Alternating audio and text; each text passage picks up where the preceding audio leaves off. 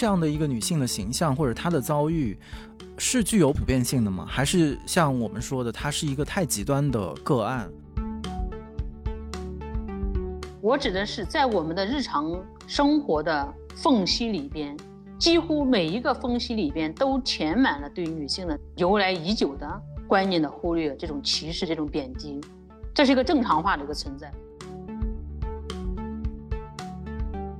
生活突然间变成一个思考的对象，也是一个特别特别好的时刻。大家好，欢迎收听《螺丝在拧紧》，我是吴奇。这个播客每月会选择几个周四不定期上线，欢迎大家在泛用型播客 APP 以及各大音频平台搜索“螺丝在拧紧”进行订阅，也可以关注单独的微信公众号和微博获取节目更多信息。今天是《螺丝在拧紧》第二季的第一期节目。在短暂的休息之后，我们决定继续更新第二季的节目，会有一些调整。在这里，我先跟大家做一些预告。首先是我们会邀请更多元的朋友和嘉宾加入我们的对话和讨论，而不仅仅局限在上一季我们聚焦的所谓的新一代的文化工作者的实践方法论等具体的议题上。希望能借由这样的一个改变，去呃收获更多的生命经验吧。在这个意义上，也呃回到了我们一开始挪用的阿甘本的所谓同时代人的概念。它不一定要指那些真正的跟我们生活在一起、生活在同样年代的人，而可以是完全来自不同的世代、不同的年代、不同的社会呃语境当中的人，但分享了非常相似的问题意识。同时代人是那些仅仅凝视自己时代的人，以便感知时代的黑暗，而不是其光芒的人。因此，在这一季的节目里面，我们的讨论更聚焦在一些实证性的问题、更具体的社会的、政治的、文化的议题上，而不是一些抽象的理论框架或者是方法论的描述。呃，当然，最后我们也会尝试制作一些轻松、简单、快乐一点的节目。把螺丝拧松一点，更拥抱日新月异的新生活。呃，这也听取了许志远老师的建议，会加入更多音乐的元素。如果你还有更多的建议，随时可以通过留言告诉我们。第二季的第一期节目应该聊什么？我们也想了很久，但是可能有一个巨大的问题摆在我们所有人的面前，在封线发生的事件非常明白的告诉我们，只能谈论这个问题，那就是关于女性和乡村。嗯。最近几年，很多的舆论热点总是在快速的转换，有一些被人为的替代，然后有一些慢慢的在我们记忆当中自然的消失。但是这一次的事件，它非常罕见的、长期的占据了我们所有人的注意力，你几乎是不可回避的要去面对它、回应它，甚至是参与到它的讨论当中。不管你是男的还是女的，不管你生活在城市还是乡村，在这个意义上，我觉得可能这就是属于我们这个时代的一个嗯。命题是我们应该去紧紧抓住，或者说紧紧凝视的东西。所以今天我们请到的嘉宾会是帮助我们或者带领我们去进入这个议题一个我认为非常合适的人选。尽管对这个具体的新闻事件上，我们都并不掌握更多的一手资料，但是他常年的观察、写作和研究，在这两个议题上都有很强的发言权。我们欢迎著名的作家梁红老师。大家好，我是梁红。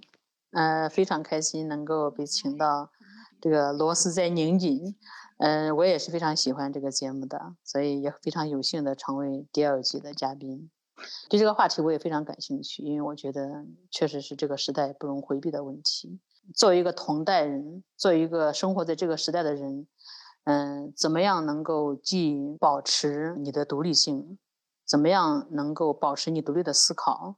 嗯，这是一个非常艰难的事情，其实也是特别值得探讨的一个事情。前两天一个杂志人好像在采访我，我说，我说人就是不循规蹈矩的那一部分，可能就是能够成为你自己那部分。其实换句话说，其实就是你想成为你自己的那部分，也恰恰是你愿意独立思考的那部分。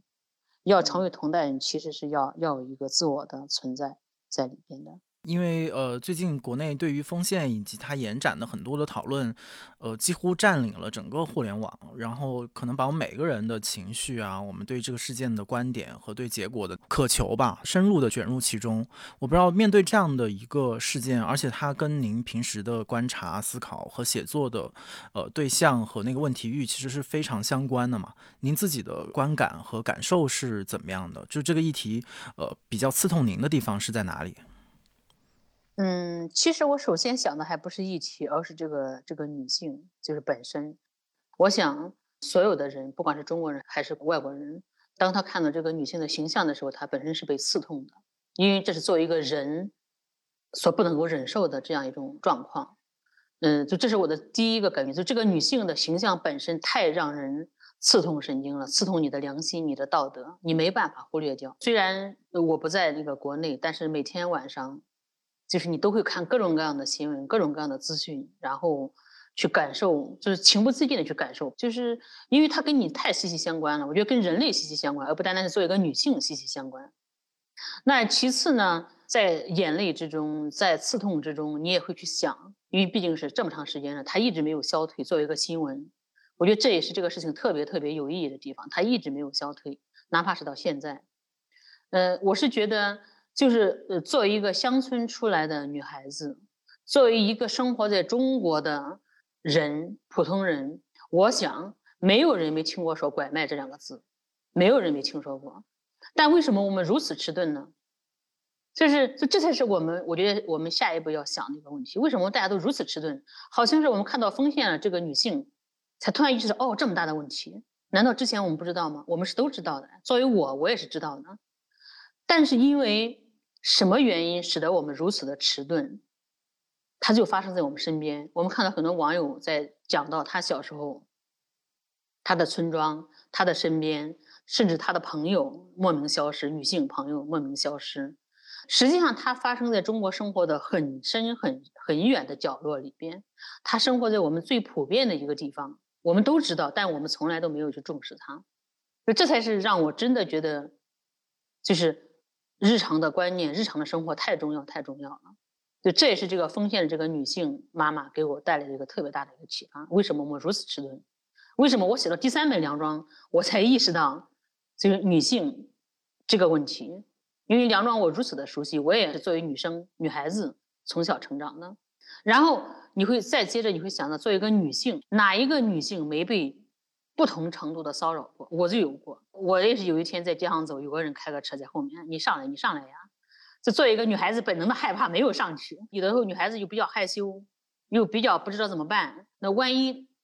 把你拉上去，那可能就完了。你就不知道什么时候发生了变化，你的命运。就感觉每一个女孩子能在父母身边健康长大，就像一个幸存者一样。这个事情呢，是它真的值得我们去想，就我们到底怎么了？就我们的生活到底怎么了？然后是我们的制度到底该怎么办？我我觉得这个这个事情其实对我的震动也在于，其实我也是迟钝的。那么同时在于我们每个人都是迟钝的。我们到了这个事件，才突然间让我们震惊于我们的麻木，震惊于我们的那种自我的这种消解。所以我觉得它真的是是值得我们去好好探讨的一个一个事情。嗯，到今天为止，其实它到底是谁，我们我们真的也不知道。在科技如此发达这个时代，它竟然变成一个。扑朔迷离的一个事情，好多个说法的事情，这真的是让我们所无法接受的，也也无法去去理解的。对，您刚才说的有一点特别重要，就是它的这种持续性，所以我就也很很想知道，就是到底说这个事件为什么会如此的独特，然后它会。持续的让人陷入这样的一种刺痛当中，然后这个当中到底是哪个变量改变了，以至于我们对于，因为我们在过去几年里面其实也看到很多关于女性的事件，然后关于乡村的议题那就更不用说了。这个议题您自己也亲身的在经历，我们因为一些文艺的作品，我们一些新闻事件会把我们的目光投向乡村也好，投向女性也好。那为什么在这一次，在这样的一个链条当中的一个女人的形象，呃，跳脱出来，然后成为一个如此显著，像前面我们闲聊的时候您说的，像一个幽灵一样的缠绕着每一个人，这个背后的原因，您有想过它是哪里发生了不同吗？其实我想，也许首先是这个女性的形象太过极端，极端到我们在这样一个国度里边，我们知道的很多事情，我们依然无法接受。她太极端了，她的牙齿没了，她她脖子上有个链条。我们知道拐卖妇女在在中国乡村是非常普遍，呃，受害者不单单是乡村女性，也有城市女性，有有生活在各个角落、各种命运的女性。但是呢，我们从来不知道有一个女性，因为她是女性，然后她遭受了如此的这种。我觉得真的可以说是太过非人道的遭遇了，这个形象太过惨痛，太过极端，就是连连我们这种生活在苦难之中，对苦难已经有些麻木的人都无法接受了。还有就是他本身的遭遇，就是他那么多孩子，她是怎么生的？她怎么吃？怎么怀孕？怎么生这些孩子？就是这里面包含太多太多你无法接受、你很难想象的。那些事情，比如她她的环境如此的肮脏，就是这个女性现在把这个我们这样一个这一类事情推到一个极致，你没办法不关注，你没办法不震惊。刚好是在中国的春节，我们都在团圆，我们都在享受我们的生活，但是这个女性她就像一根刺一样的，她让你无法安稳，去真的完全平静的去享受你的幸福、你的幸存，你会觉得她替你受了一切的苦。是这样子的，我觉得。那如果再把这个问题放回到您的，比如说写作或者是日常关注的这样的一个坐标当中，就是在您近几年的对于中国乡村的情况的一跟踪当中，这样的一个女性的形象或者她的遭遇是具有普遍性的吗？还是像我们说的，它是一个太极端的个案？或者说，在这样一个极端的个案之下，它到底把哪些问题、那些困境翻卷了出来？在这个意义上，它就不仅仅是一个个案，而是它具有一定的代表性。我觉得这个问题其实要分好几个层面。就刚才我所说的一个极端的、极端的形象，我说的不是极端的案件，它是个极端的形象。啊，突然间放大给我们每个女性经历了什么，其实我们都不知道，只不过丰县女性她把它放大了，这是一点。这样一个极端案件相对的普遍。那还有另外一点，就是我想说的是，作为梁庄，就是我写梁庄的女性。其实当时我只是把它做一个日常观念下的女性生存的一个状态，她们被污名化，她们被家暴，然后她们逃婚，她们来到城市，她们寻求独立，所以这是一个普遍议题下的一个女性存在。那么，在一个普遍议题下，女性的生存并不容乐观。我指的是在我们的日常生活的缝隙里边，几乎每一个缝隙里边都填满了对女性的由来已久的。观念的忽略，这种歧视，这种贬低，这是一个正常化的一个存在。正常化的，甚至连我们都，连我们这些所谓的接受过女性主义教育、接受过这些理论的熏染的人都意识不到。比如说，我在写作的时候，我就没有想到我的堂嫂也应该有名字，但是写我堂哥的时候，我自然的就把他名字写上了，挂上了。那这这就意味着，其实，在我的观念深处，这是一个非常普遍的观念，所有人都是这样这样写的，这样说的。那天我看到下面下面有一个留言，呃，特别尖锐，特别有意思，说祥林嫂也没名字，祝福里面的祥林嫂。没名字的，鲁迅先生也没有想到她有名字，也或者说鲁迅先生也不知道她叫什么名字，只知道她嫁了个丈夫叫祥林，于是大家称她为祥林嫂。吴妈，嗯，小尼姑都没有名字，呃，所以说这是一个正常到我们自己都忽略的哦，还有问题。他真的值得我们去想一想，就我们连那个停顿都没有，所以我觉得这是我们要特别警惕的一点。就如果说丰县女性这个妈妈以一个极端的形象给大家一震惊、一刺痛、一思考，那么实际上我们也要回到怎么样？我们要回到日常的观念、日常的生活中来看到到底是什么样子的女性的生存的状态。就是那些不易觉察的东西还有什么？所以我觉得这是一个文明的状态问题，不单单是一个是哪个地方、哪个区域、哪一个乡村的问题，真的不是这样子的。嗯。我觉得您这个提醒其实很重要，因为就像前面说的，就是很多的舆论事件到最后，它可能就会成为一个符号或者是一个暂时的事件，然后它被一些阶段性的通告总结，然后结论好像就呃会被呃暂时的处理，然后好像我们就跨过这个问题往往前去，它和我们的日常。和我们每个人的普遍生活之间的那个关系是什么？也许这个女性可能最终得到了解救，但是她所背后的这一连串的追问，他在每个人的日常的行为、思考、言语的习惯当中，有没有去进行反思和调整？我觉得这又是另外的一个一个很大的问题。对，就是观念的撼动是特别艰难的。这个所谓的观念就是我们的生活习惯，我们就是这样生活的。我们我们去吃饭，我们去喝水，我们自己都不知道我们已经去喝水了。我们已经做了这样的饭，因为我们从从童年时代，从我们出生开始就是这样做饭，就是这样说话，这样形式的，这就是文化。想给文化撬撬一点缝隙出来，透进一点亮光，是特别特别难的，因为它太日常化了。它在我们一点一滴、一言一行之中，你根本都不知道你说了什么。就像我们每天说了很多话，我们我们都不知道我们说了什么，不知道我们做了什么。就这这，我觉得这也是我们。就特别特别要要要注意的，如果我们一定要谈女性问题的话，丰县女性、丰县妈妈这个事件会告一段落。这个你不可能永远去提，因为政府好像也给了一个解决，给了一个回答。它是一个新闻事件，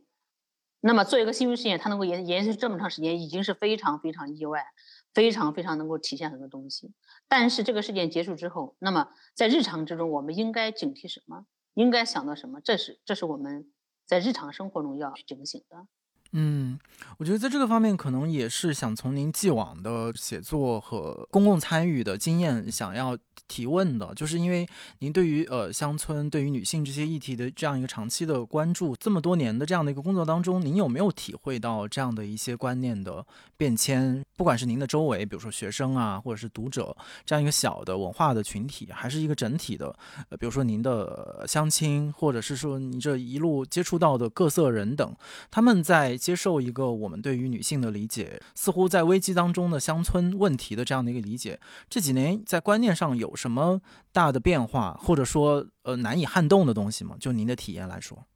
其实我我还是挺就是有感触的，就是我在写《梁庄十年》这本书里边，第二章写的几个女性都是我的朋友嘛，从小从从小玩到大的伙伴，虽然中间失联了好多年，但是也也听了很多传说。那我跟我我从前年开始跟他们再接触，然后这两年接触比较多嘛。那我会发现呢，虽然外部的这些环境并没有真的变得很好，对于女性，但是女性自身的那种独立、那种自我的觉醒以及追求，真的是特别让我让我感动的。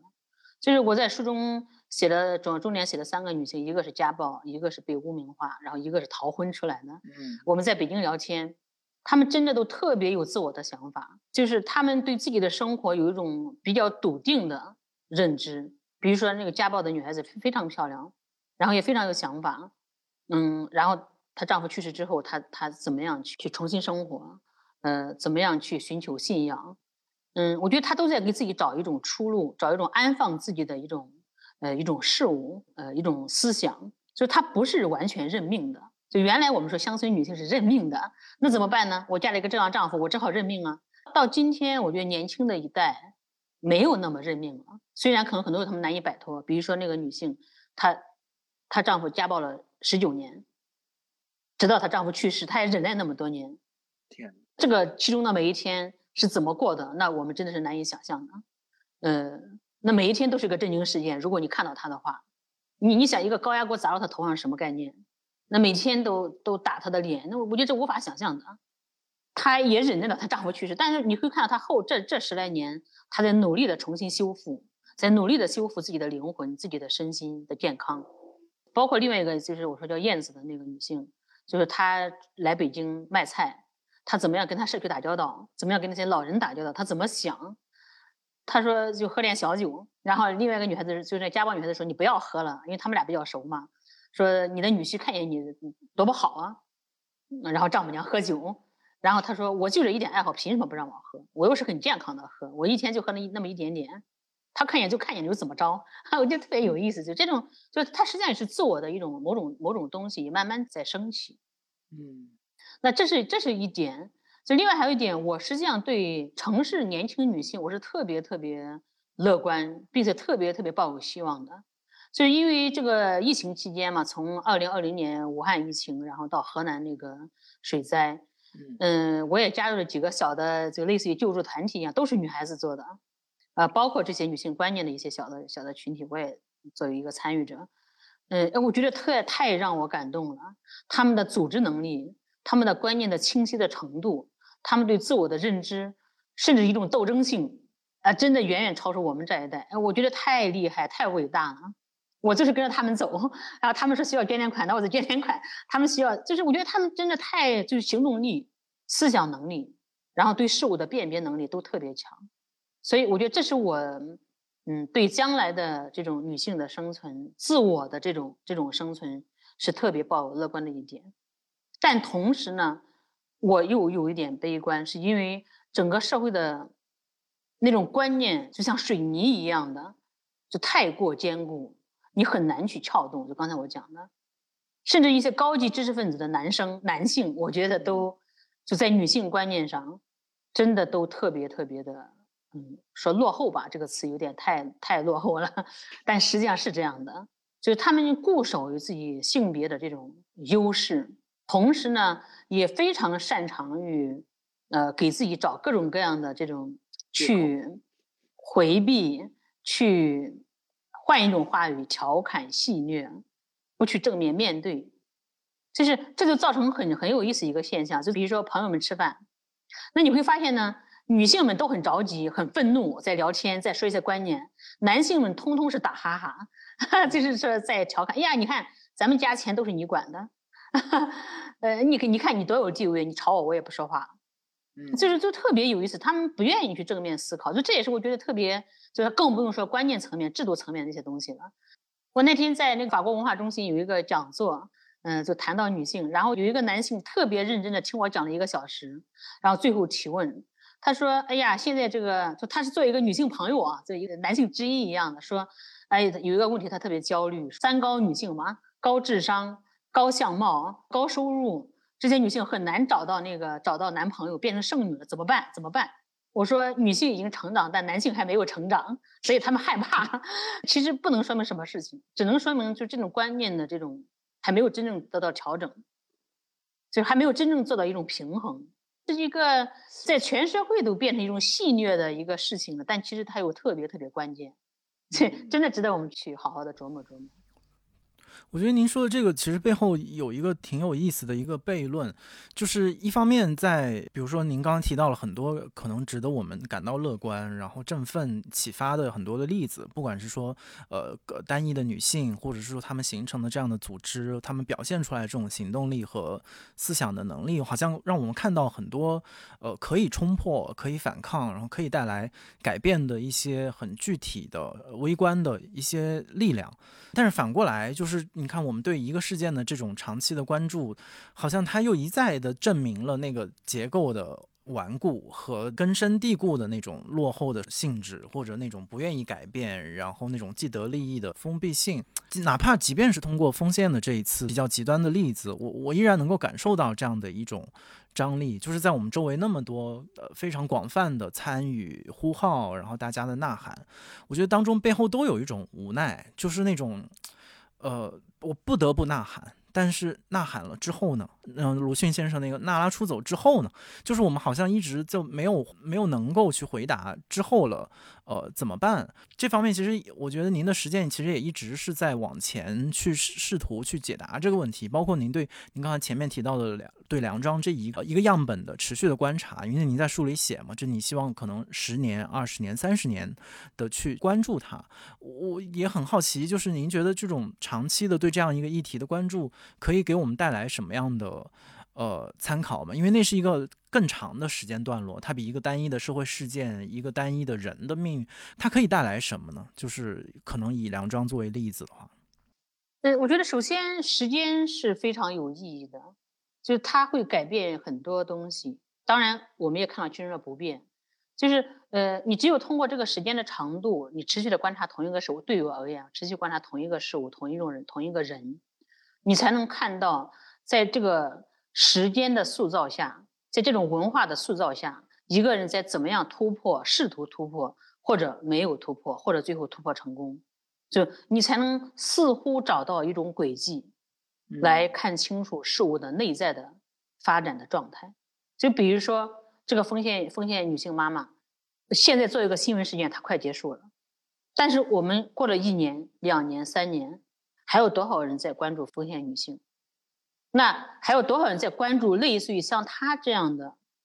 就极端的受害者吧？那只有过了这个时间的长度之后，你才有可能看到哦，我们的观念到底到哪个地方了？它真的改有没有改变？我们的制度的思维方式，我们作为一个个体的普通人的思维方式有没有真的在改变？所以我觉得时间的长度是特别重要。对于我这样的写作而言，就是我希望通过梁庄这样一个样本吧，我们说这样一个生命，这样的生命，他们怎么样往前走，来思考我们的时代，他的思维方式在怎么样的改变，他的生活是怎么改变，生命的形态是什么样子的。所以，我对我而言，我我真的是觉得我自己是特别充满激情，嗯，充满力量去往前走，去。接着再写，因为我的确很好奇我们的时代在怎么发展，女性的故事到底最后是一个什么样的结局？说结局是不对的，就是到底在怎么样的善变，在怎么样的发展呢？退步啊，原地不动啊？我觉得是梁庄可以提供很多很多东西的。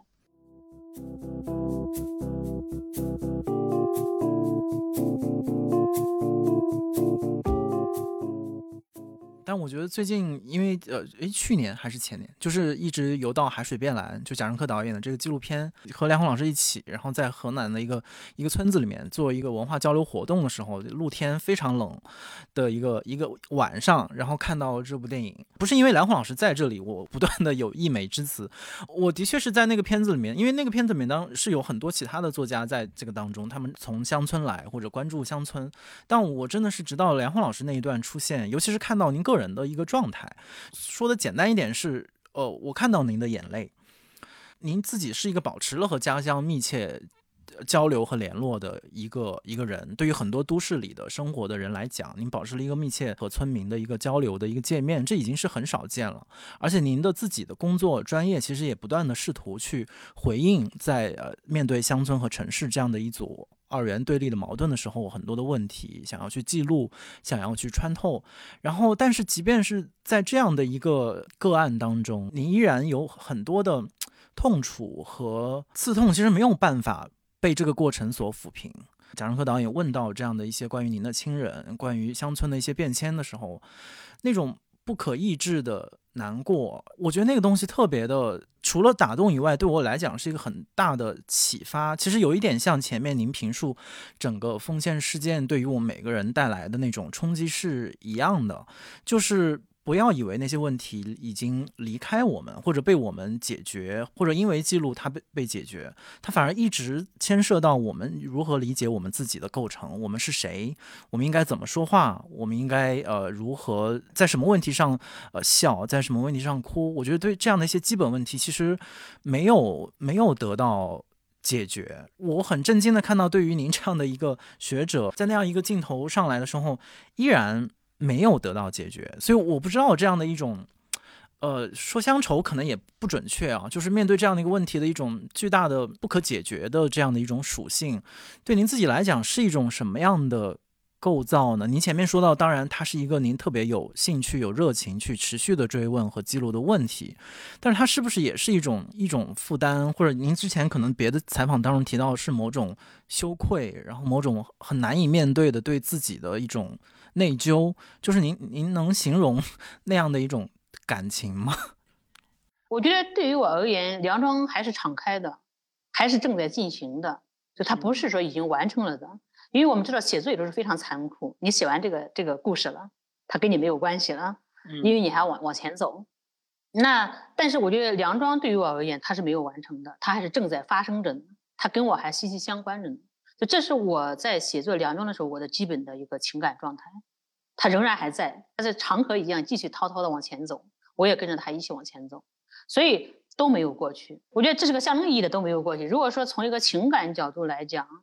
他没有过去，这里面有我的亲人，有我的母亲，有我的父亲，有我有我童年的记忆，有我仍然能够为之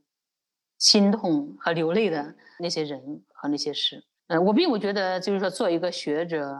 一定要保持冷静，因为这也不是以我的意志为转移的。当你哭泣的时候，你是感性的，纯粹感性的，你突然想到了很多很多。其实我还挺庆幸我自己仍然保有这样最初的疼痛，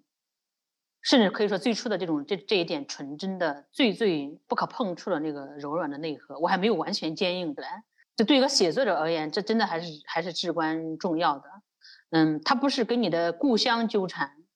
呃，不是跟你的童年纠缠，而是跟一种情感纠缠。你永远不能够安放自己，你永远无法去镇静、去冷静、去安然。你永远处于一种慌乱、一种羞愧、呃，一种疼痛之中。我觉得这无论对于个人或者对于写作而言都是极为重要的。呃，另外一点，我是觉得，就是如果说一个写作者，我们知道写作你要有修辞，你要把玩文字，你要去琢磨文字。但如果如果说你只是为了结构、为了修辞某种完美的这种这种审美的倾向，你你忽略掉了，你没有了那种内心的这种。最真挚的东西，那你的作品是不好看的，可以这样说。有没有价值，咱咱另说。那也是不好看的。我这个不好看，指的是它没有跟人之间有一种最本真的交流，跟你的读者之间，跟这个世界之间，跟跟你所描述的生活之间，没有最本真的交流。所以我是觉得，有的时候人生人是非常矛盾的。就一方面我们在成长，我们在理性的思考，但另一方面，真的还是不要忘掉我们我们最最原始的东西。就是你看见一朵花，你看见一棵树，你看到过往的某一个事件、某一个事物，你还能够保有那种欣喜、那种疼痛、眼泪，还还真的挺挺好的，挺重要的。嗯，我觉得这个可能也是对于我们进进入一个。所谓的舆论的事件，一个新闻事件，一个很重要的提醒。因为我自己其实是学呃传媒出身，所以其实好像我的专业应该是说，对于新闻事件有一个更冷静审慎的专业的一个一个判断。但我时常对我的这个专业有一个怀疑或者一个。不满足，就是其实也是我们看到一个具体的事件出现的时候，我们很容易一种呃，从政治的、经济的、法律的、制度安排的一种分析。我们舆论当中也越来越追逐这样的分析，因为好像你通过一个嗯专家的分析之后，你似乎就看清了这个问题的症结所在，然后甚至看到了应该怎么解决它，比如可能提出很具体的建议，比如法律条文的修改啊等等。当然是一种进步了，就整个社会在如何推动进步的，但特别私人的角度上。我对此非常的，我觉得不满足。我觉得好像这不是问题的终点的，就是一是我们可能每个人对具体的介入，他怎么如何改变，到底会不会改变，这个还是要打一个问号。其次，我觉得他可能他的影响和他的余波，他对您说的那个情感的纠缠，它不应该停在这里。停在这里有一点好像说把这个问题又从我们自身剥离掉，交给呃有关部门，交给专业的呃不同的人，你们去解决。然后好像我们自己安然的从这个问题当中撤出了。但其实像不管是您前面提到女性。不管你是男性还是女性，你你的生活里面都充满了女性。女性是你你生活当中的一个部分，是你的亲人、你的朋友，你最爱也许最恨的人。然后乡村也是一样，您提到可能在城市里面生活的这一代，哪怕我们没有具体的乡村经验，可是至少在我自己，我只要稍微回想，其实我的童年也是在乡村度过的。然后我的爷爷他就是农民，然后那，我的妈妈她可也有更深的乡村的记忆，但这些东西好像真的会被。我们这个欣欣向荣的城市的生活，然后国家的现状，会呃短暂的掩埋，然后大家好像就就不提，然后好像就不纠缠，然后大家都是总是执着于一些特别崭新的问题，然后一些特别时髦的，然后漂亮的那那些问题，把这些问题掩埋在很后面的地方。所以我觉得您的这个提醒和您本身的这样的一一个脉络，其实就是在。不断的提示我们，就是在这个过程当中被我们忘记的、被我们的暂时搁置的那样的一些记忆，其实对我们来讲是呃至关重要的部分。那个可能也是这些新闻在它长长的结尾当中，我觉得我们应该珍惜和保留在我们自身。身上的部分就不要让它 轻易的过去，就是那种情感的纠缠，它依然在你身体里面。然后当你下次不一定是遇到一个陌生的人，你你周围的女性，你自己的乡村的经验，怎么去处理它的时候，都觉得那个警钟应该持续的响起。我觉得这个是我从那个纪录片和您自您的写作当中得到了一个很大的一个启示。就是其实这个问题特别重要，就是警钟如何一直在你心中，一直在你心中，对吧？很难保持。所以在这个意义上，我觉得情感的纠缠非常非常重要。我这个纠缠当然用这个，就是我们说情感的这个这个，嗯，持续的这种影响吧。我当年就是在写梁庄，就是曾经有一个也是一个讲座，呃，然后有一个专家就提到这个。说就是让一部分先富起来，就是这个制度的一个合理。当然，我我这个制度哈，我们没办法没办法去评说。但他举了一个小例子，我觉得特别有意思。当时我也是抓住这个小例子了。他就讲到他的奶奶当年是在一九六零年代那个时候大运动时期嘛，然后他奶奶是信佛的，他的佛龛就被他们抢过去烧了。就他说他到现在还记得他奶奶非常的非常的伤心，因为他奶奶每天早上在佛佛龛面前保佑一家平安。如果说我们当时能够看到奶奶的眼泪、奶奶的疼痛，能够跟她对视三秒钟，我们可能就没有那么坚硬了。所以我觉得今天也是一样的，我们当然需要对这个事件的来龙去脉、制度上各方面，我们都有一个清晰的分析、理性的分析，这是非常需要的，在一个事件之中。但另一方面，我们千万不要把自己剥离太干净了。它不是个事件，它是个女性本身，它是那个人本身。一定得有这种情感的持久的存在才可以，否则的话呢，我们都是把它做一个可以解决或者不可以解决的事件去理解的，而不是做一个人的一个处境。人怎么可能这样？我们怎么可能做这样的事情？我们一个人对另外一个人，如果没有这样的情感的纠缠，可能到最后还是走向一个冰冷的一种某种东西。所以，所以这也是回答刚才你的问题，就是说，我们为什么要有情感的纠缠？那今天也是一样的，我们的社会发展非常非常快，很多人没有乡村经验，这都是可以理解的，因为他确实没有乡村经验，你也不能强迫他去他去有这个经验。那但是呢，对于我们这些有乡村经验的人，对于我们这些忽略了我们乡村经验的人，我们该怎么办？我觉得在这个意义上，情感的纠缠特别重要。我们思考乡村的经验，我们去回回想我们乡村经验，不是说为了怀旧，这绝对不是为了怀旧，而是说在我们的生活之中，在我们的情感内部，曾经有这样的生活、这样的生活方式、这样的情感方式，它在，它对我们的意义在哪里？就是呃，它也许落后，也许愚昧，但也许也有一些其他东西。但不管怎么样，都是我们的过去，它都是我们的生命的某一部分。那如果说我们只追逐一些崭新的那些东西，可能我们真的就陷入一种。完全的割裂式的一种存在了，就像我们今天，比如说我写梁庄，我觉得我不是为了怀旧梁庄，而是为了看到正在发生着的生活，正在发生、正在存在着的生命是什么样子的。因为不管怎么样，在今天的中国，乡村仍然是很多很多几亿的人生活的地方，它没有成为过去式，它只是我们的话语里边的过去式。嗯，我们的写作、我们的现代的话语、我们的媒介，慢慢都不都不说乡村了。但他不在吗？他在呀，所以你看丰县的妈妈这个事件，以一个极端的方式给我们震惊。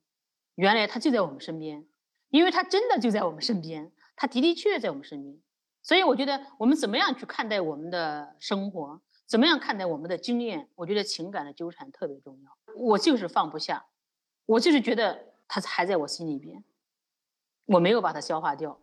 也许我一生都消化不掉。我觉得这个里面，一方面我们是去反思刚才您说的，我们的话语、我们的舆论、我们的媒介技术是不是呃遮蔽了我们真实的世界和社会的构成方式。然后另外一个方面，其实是内在的层面上，就是一个人到底是如何存在的。您刚刚说到，呃，他的内部是怎么构成的？我觉得这个意义上，不管是在女性还是乡村。我觉得像我们说性别的时候，也不应该永远陷入那种对立嘛。其实每个人身上他都有男性和女性的那个内内在的构成，他才是一个完整的人。那尤其是对我们这一代人来讲，那我们身体里的乡村和城市的经验也是同时存在的，它都是我们自己存在当中的一部分。这在这个意义上，我我也迫切的想跟您聊，就是也是想聊一点关于文学，因为呃，可能在这个事件的最开始发酵的时间，其实可能不太有文学的呃部分，就是那个时候的时间。然后或者说它的紧迫性都更多是在一个新闻或者舆论的框架里面，但是我觉得可能随着它的这几轮的讨论，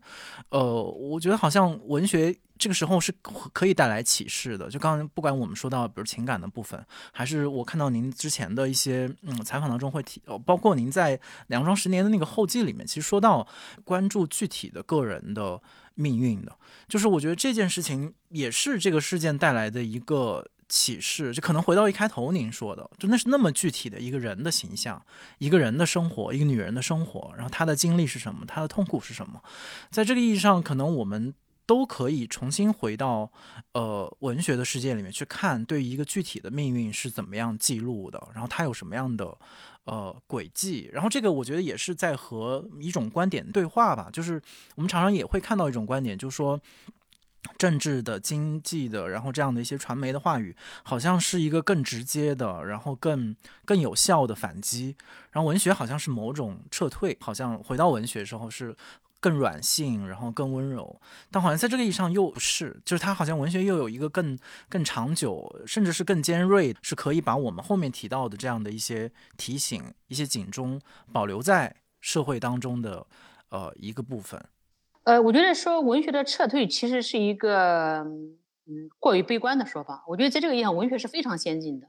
嗯，就是我们知道文学，首先呃我们说人学吧，这个词虽然用的很烂了，就是它确实是关于个人的。我们要描写个人，我们要关注个人的形象，而个人是大于制度的，是大于群体的。我认为啊，嗯，所以刚才你提到说我们不要性别对立，是这样的。就是这不是一个男性和女性的问题，而是我们整个文明状态的问题，我们的生活状态的问题。那再回过来，如果说呃文学为什么我说它是先进的，是因为文学它着力于一个人的描述，一个人的存在的状态，它可以是预言家。文学是它是在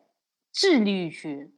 探索、追寻人的存在的那个状态，它的复杂，它与群体，它与社会。它与时代与文化的纠缠，那所以你只有把一个人写的非常的充分，才有可能把这个人的形象真的去传达给别人。那换句话说，我们在思考丰县的这个这个妈妈这个女性的形象的时候，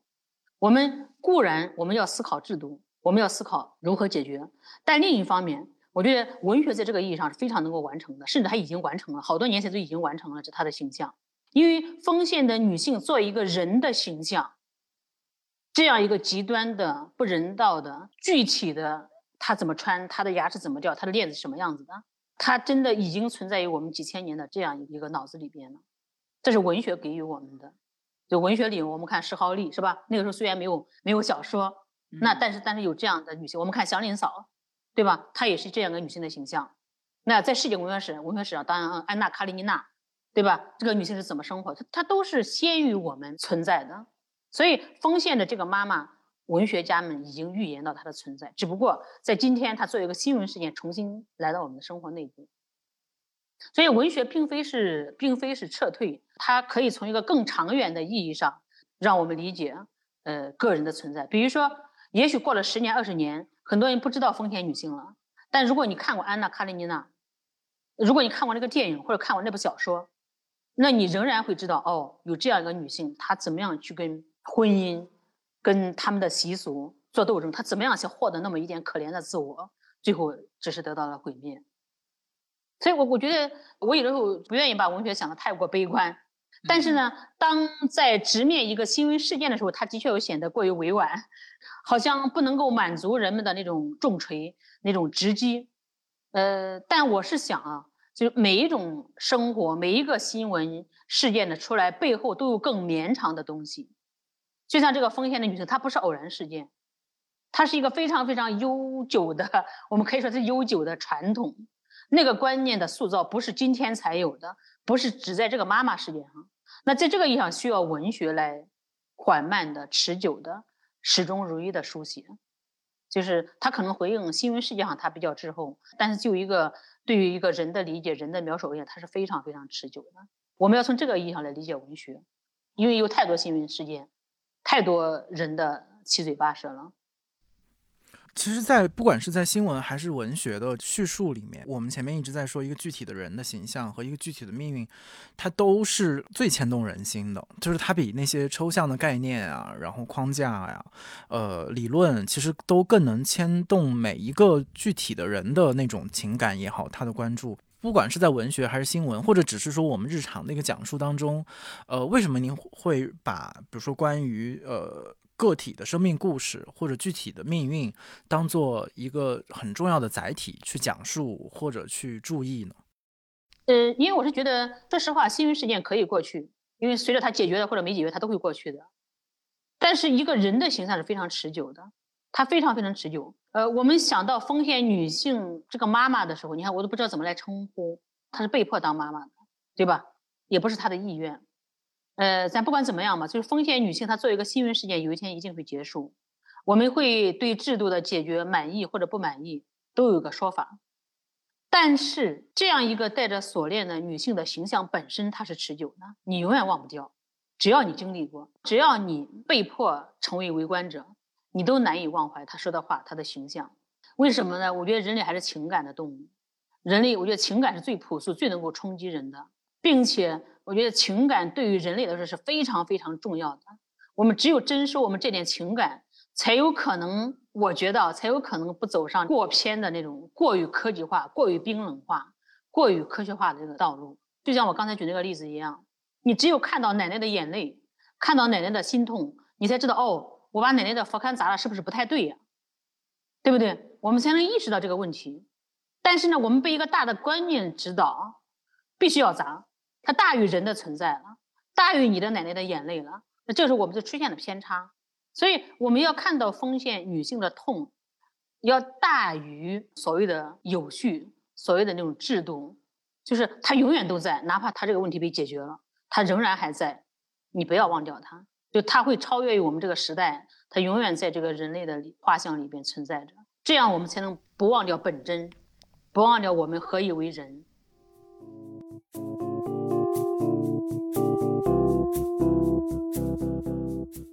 您看到一些特别具体的变化了吗？在您的周围，呃，有没有一些有意思的他们的反应，或者是他们的 回应，会让你觉得哎很吃惊啊，或者是呃失落？嗯，还是有很多很多回馈的，我觉得还是真的很幸福的。比如说我每次回梁庄，就我的朋友霞子，他在在乡下教书嘛，他一定要请假，然后从头陪到尾。他说这几天是我最幸福的几天，因为他陪着我嘛，我们俩一起，呃，包括我的姐姐，我们一起。回到村里边吃啊喝呀玩呀聊天呀说话呀，呃甚至去去考察某个东某某个事情啊，哎我觉得那一刻当他说他幸福了，我觉得我也非常幸福，因为好像给他带来一点不一样的东西，好像我们真的在想一个事情，包括那个里边的梁安，就我奶奶的孙子嘛，我经常他们家这个路口经常先到他们家去玩嘛，嗯，我在梁庄十年里边，呃我就问他，我说你好好的想一想，你为什么回家？就从北京回到那个镇上。嗯，去开一个装饰店。我说你的想法是什么？你你你想那么一会儿再告诉我啊。我觉得他在认真想的那那十来分钟，哎呀，我觉得真的太好太好了。就是我们是亲人，但同时我们在严肃的想一个事情。在那一刹那，我觉得都很庄严，甚至到了庄严的地步了。呃，也许我们彼此的生命都很忙碌，我们为了生活都在忙碌，但那一那一刹那，那十几分钟，我们在想一些严肃的事情。刚好这也是由我带给他的，我觉得我我特别的开心，嗯，特别的有成就感。虽然我可能没有给他生活带来任何的更大的改变，但是我们在想一些事情，就好像生命到了一个某一个质点的一个东西一样的。这都是我这几年得到一个特别大的回馈，让我很开心。包括在北京，我跟那些女孩子们我们在一起吃饭呀，然后在我家住啊，我们去打呀闹啊，说呀笑啊。呃，然后他们在回忆他们的生活，讲他们的故事的时候，哎，我都好像有有另外一个我在看着我们，就是特别幸福的场景，特别好的场景。我我是觉得，嗯，这对于我二个人而言，这是一个写作的非常美好的状态。但我觉得对于梁庄的人而言，对于我的这些朋友们而言，生活突然间变成一个思考的对象，也是一个特别特别好的时刻，就是也让我特别意外，就有一种很大的回馈，它超越了。说你是否获得成功，完全超越了这一点，就非常非常实在，非常非常能让我得到一种愉悦。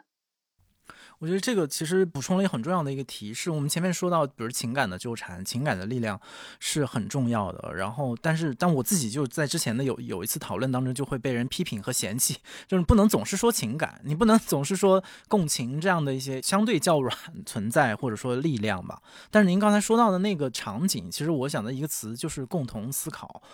然后可能是不一定，我们只能和我们周围相似的人一起共同思考。我觉得类似像这样的大的公共事件，然后其实都是在舆论当中打开一个共同思考的时刻，或者说一个共同思考的空间。然后我们在那个时间里面，可能是在一个相对较接近的一个水准上，我们可能考虑同样的问题。当我们用很不一样的切入的角度，但是有共同思考的对象，然后有共同思考的可能，我觉得那个可能也是嗯补充我对对一个个小的空间，这特别重要的。那个场景，我听您描述也觉得特别的动人。我觉得可能今天我们看到这个事件在发酵的时候，我想在线下很多的空间里面都在浮现这样共同思考的可能。就是我们甚至争吵，就是刚才你说到你说到情感，别人会说你。我觉得，就我的观点而言，情感非常重要的，它是非常有力量的，它可以穿越时空，穿越具体的事件，穿越那些冰冷的政治、冰冷的那种制度。最终影响到人，这并不是说不要理性，而是说它是个基本点。我们在思考任何事情的基本点。我们我们为什么对丰县的女性如此的愤怒？是因为我们有情感，然后我们才会想到我们该怎么办？我们怎么？如果没有这个基本点，你只是去冷静的思考，有什么意义呢？你对这个风险的风险的女性有什么贡献呢？也许你改变了她的生活，但你没有认同她作为人的这一部分，因为你认同了人不应该这样生活，这是我们基本的情感，对不对？人不能够这样生活，不能够这样被对待，所以我觉得情感是非常有力量的，它始终要贯穿我们的理性，成为不可分割的一部分。嗯嗯。对我，我觉得可能还想这次节目的录制才知道，您其实已经，呃，飞到另外一个国家以色列，然后可能在一个新的环境里面，而且以色列也是一个农业非常重要，然后可能有和我们国家能形成很多的，就也很好奇，就是您在以色列的生活和思考是怎么展开？怎么讲？在国内因为一些题目或者一些议题被，呃呃，非常的高度紧张和压缩的这样的一些讨论，会不会带来一些新的灵感？和启发呢？呃，我觉得，呃，人就是说出来走走总是好的，因为它能够形成新的碰撞嘛。刚才你提到以色列这个地方，我觉得是和中国有很大的共同点。比如说我来，我就除了我的工作之外，我就有一个非常大的设想，我想写一下以色列的这个基布兹社群方式，对集体农庄，就我特别感兴趣，就他们是怎么建构的，在他们开国之初到了现在。然后他们是如何想这个事情的？这个吉布兹本身是怎么样发展？我想写一个非虚构作品，就是找一个吉布兹，然后去住下来看一看，因为这是一个人类非常重要的实验的生活模式。它为什么衰落？这跟中国有某些相似的地方。就它为什么至今还在？就它的它做一个生活模式，做一个组织模式，它的它对人的意义。其实我已经跟一些本地的朋友聊天，他说他的父亲就是在吉布兹，他父亲特别不喜欢吉布兹。但是也有朋友说，他的家人有特别喜欢吉布兹的。其实我觉得，我说真好，我就是想要这样一种有喜欢有不喜欢。为什么喜欢？为什么不喜欢？因为以后人类还有那么不知道发展多少年。我们今天是这样一种组织模式，那资本主义模式、社会主义模式，不管我们以后还有可能是什么模式，能比较可能适合于人类。那我就我想，我只要把吉布兹写透，它的好，它的不好，它的优点，它的缺点，它的可能，它的不可能，它的未来，那我觉得会非常非常有意思。当然，我还要着眼于具体的人，他为什么喜欢？他喜欢的点在哪？他不喜欢的点在哪里？他至于整个以色列社会又意味着什么？我觉得他跟我们的生活之间内部是生活经验内部是有某种呼应的，还挺有意思的。对，我也充满好奇的去去想做这件事情。哇，这就已经就公暴露了下一个写作的题目了。啊，对对啊，对对，我还没有跟别人说，这第一次，第一次啊，对对对。哦，这个还，我觉得和前面我们提到的，其实很多的关怀和那个切入问题的角度其实是连续的。其实人类的生活一直真的是在艰难的寻找，呃，在找到一种适合于人人性的一种模式。但是我们经历了那么多，呃，从从建立人类社会以来，不管什么封建社会啊，这个奴隶制度啊，什么制度，就是我们都在君主立宪呢。包括现在的这种现代制度啊，就是我们在找各种各样的模式。那我想，基布兹，呃，包括人民公社，是吧？它是已经存在了的。那么，它现在也处于一种变化的状态之中。那它是什么样子的？它至于人到底意味着什么？我觉得这是个特别大的一个命题。就是具体的个体的人来说，呃，他的生命经验是什么样子的？包括你看奥兹，他的很多小说，他都是因为奥兹是在基布兹长大的，他后来到基布兹生活很长时间。嗯，所以他的很多小说都有吉布斯的这种背景，所以我觉得也也特别有意思。我要对现实的，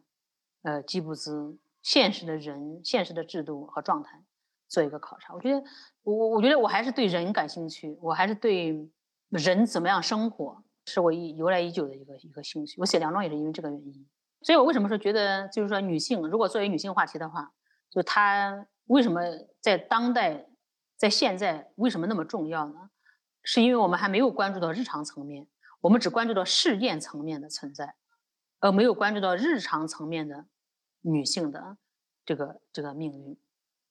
那么，而这个日常又是我们基本的文明状态，它不单单是男女性别，所以每个人，不管你是好人坏人，不管你是个女性主义者、男性主义者，你都应该去思考，因为这就是我们自身。I can see you standing, honey, with his arms around your body, laughing, but the joke's not funny at all.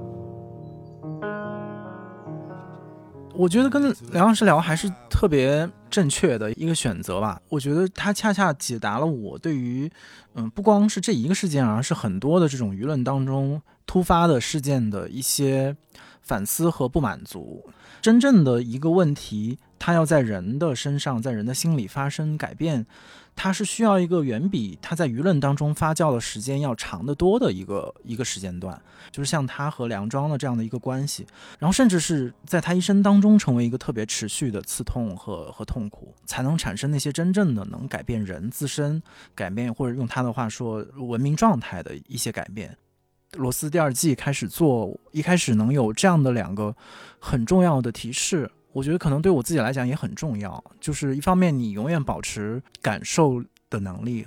然后另外一个就是始终去寻找和探索一个共同的思考的空间，多做一点努力，然后再打开自己的那个边界，然后去看能在哪些议题上和哪些朋友、新的朋友、陌生的朋友去形成共振、形成辩论。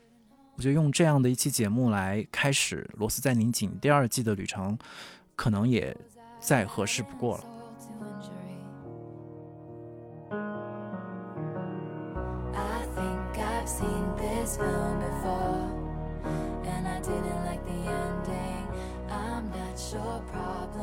如果你有任何建议或者提问，可以通过单独的微信公众号、微博找到我们，在本期节目的评论区留言，我们将在下期节目的末尾回答你的问题。感谢大家收听本期的《螺丝在拧紧》，我是吴奇，欢迎大家在泛用型播客 APP 以及音频平台搜索订阅我们的节目，下期再见。